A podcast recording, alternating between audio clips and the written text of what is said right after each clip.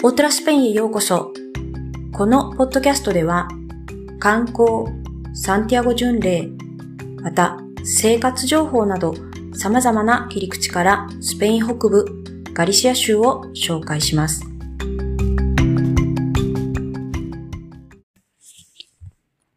こんにちは。ガリシア州公認ガイドの堀津子です。今回のポッドキャストでは、ガリシア州に関する基本情報をサクッと、ま、短い時間の中でお話ししていきたいなと思っています。この回を聞いていただいた方は、まあ、頭の中で、まあ、簡単に、まあ、ガリシア州の地形とか、あの場所ですとか、まあ、そのガリシア州の中の各地方の特徴というものがわかるようになりますので、興味のある方は最後までお付き合いください。ヨーロッパ大陸南西部に位置するイベリア半島。中でも西の端、ポルトガルの上にちょこんと座っているかのように位置するのがガリシア地方です。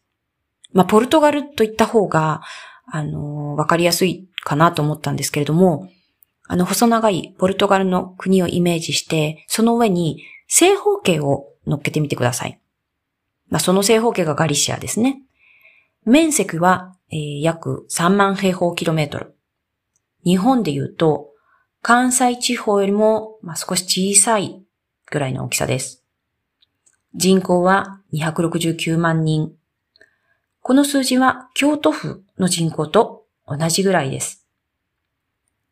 全体的に起伏に富んでいる地形で、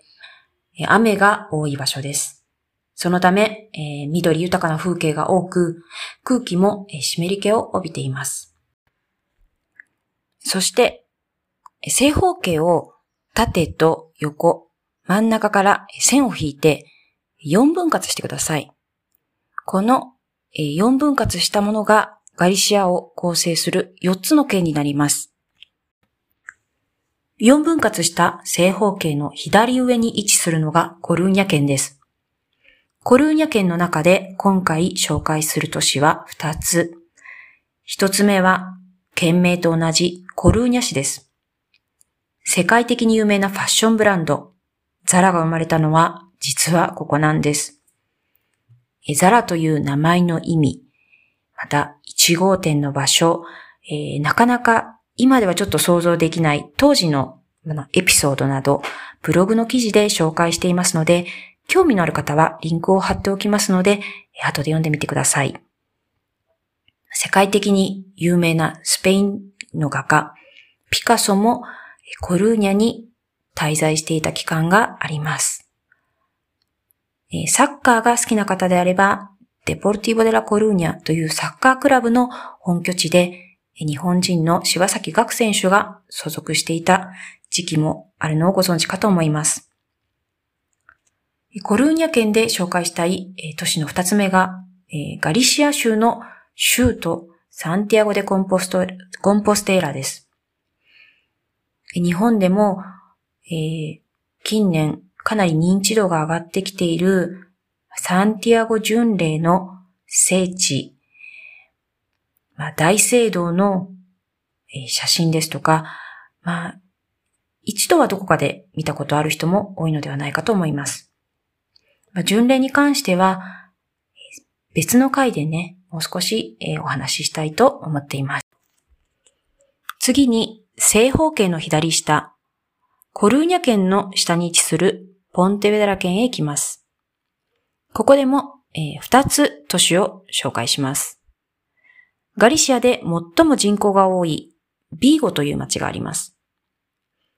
セルタデビーゴというサッカークラブの本拠地になっています。ビーゴの他に、県名と同じポンテベダラという町があります。クリストバル・コロン、えコロンブスがですね、アメリカへ到着した時に乗っていたサンタマリア号は、実はここポンテベダラにあった造船所で作られました。ポンテベダラ県には他にも古代ローマ人が神の島と呼んだシエス島があります。正方形の右側に移ります。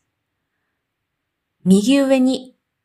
位置するのはルーゴ県です。ルーゴ県北部はカンタブリア海に面しており、中世から18世紀までクジラ漁に従事した漁村があります。県都であるルーゴ市には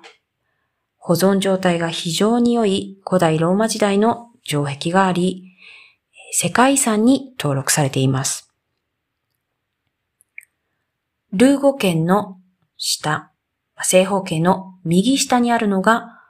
オウレンセ県です。ガリシア語でオウレンセ、スペイン語ではオレンセとちょっと、まあ、呼び方が異なります。この県はガリシアで唯一海を持たない国です。あ、県ですね。失礼しました。しかし、温泉の源水が県内の各地に存在しています。まあ私もそうなんですが、温泉が好きな方には、えー、とても喜んでいただける場所だと思いますので、えー、機会があればぜひ足を運んでいただきたいなと思います。オーレン世間は温泉以外にも、えー、ガリシアで、まあ、有名な料理で、まあ、ガリ、タコのガリシア風というふうに訳されているんですけれども、まあ、タコの料理が非常に美味しいというふうに言われています。まあ、海岸部よりも内陸部のオレンセの方がタコの料理が美味しいっていうのは興味深いですよね。